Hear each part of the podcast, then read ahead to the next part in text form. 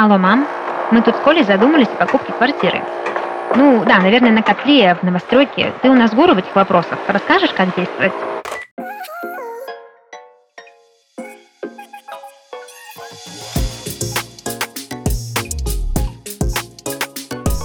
Привет! Вы слушаете подкаст «Алло, мам», в котором я помогу вам справиться со сложностями самостоятельной жизни. Этот подкаст мы делаем в студии Red Barn.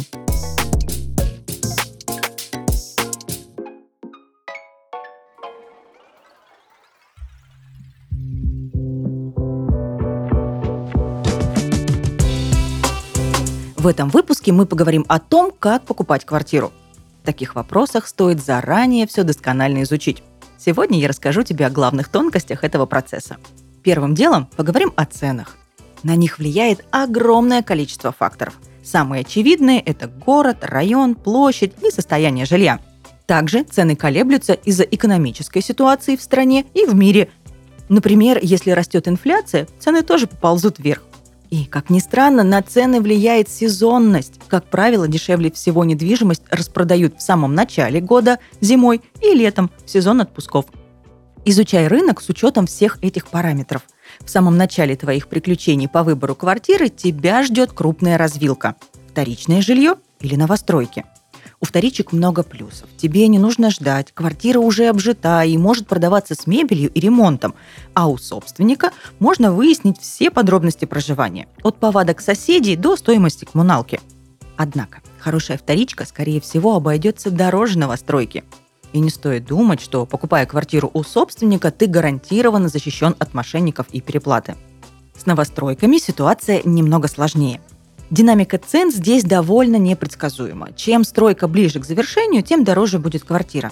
Также нужно быть готовым к тому, что придется сильно потратиться на ремонт. Соблазнительная фраза «предчистовая отделка» подразумевает, что в готовой квартире не будет даже унитаза, не говоря уже об обоих розетках. Так что придется внимательно изучить условия покупки и приготовиться к дополнительным тратам. Когда ты определишься с выбором и начнешь договариваться о встречах с потенциальными продавцами, будь предельно внимателен. В случае со вторичным жильем есть ряд красных флагов, которые должны тебя насторожить. Во-первых, продажа по доверенности. Сам факт того, что собственник не присутствует на встрече, уже вызывает вопросы.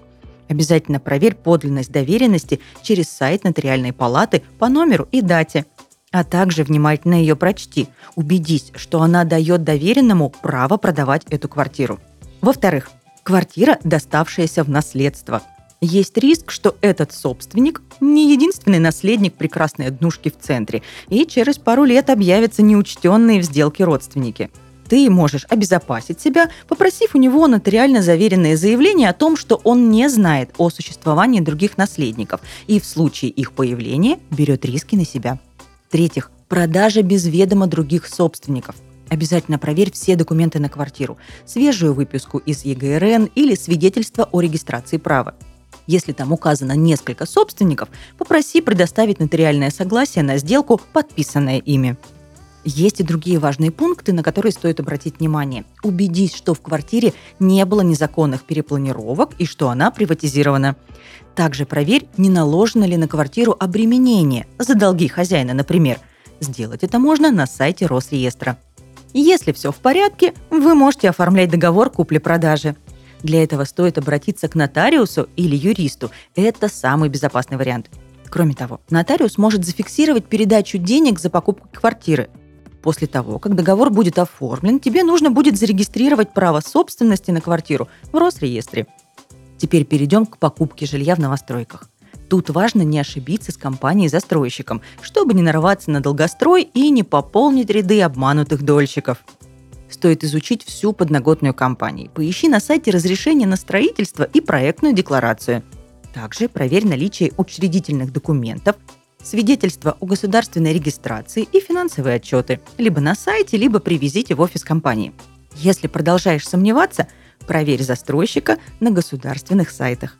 Веские поводы отказаться от сделки – банкротство компании или ее участие в судебных процессах. Это можно проверить онлайн в картотеке арбитражного суда. На сайте службы судебных приставов можно посмотреть, нет ли у застройщика арестованных счетов. Также обязательно изучи репутацию компаний, поищи городские паблики и сообщества дольщиков, почитай отзывы и новости о выбранном застройщике. Посмотри видео с процессами стройки. Обычно они публикуются на официальном сайте. Некоторые недобросовестные застройщики выдают за прямые трансляции зацикленные ролики. Пять минут на экране показывается активная деятельность, а после видео начинает проигрываться заново. Подобное должно насторожить. Если тебе все понравилось, ты выберешь квартиру и подпишешь застройщиком договор долевого участия – ДДУ. Но не торопись. Предварительно лучше получить проект договора и потом сверить его с финальной версией, готовой к подписанию. Не лишним будет воспользоваться консультацией юриста. Он поможет проверить, все ли в порядке с документом и нет ли в нем подводных камней. Если какие-то пункты тебя не устраивают, ты можешь попросить застройщика изменить договор. Это законно. После подписания договора ДДУ обязательно нужно зарегистрировать в Росреестре.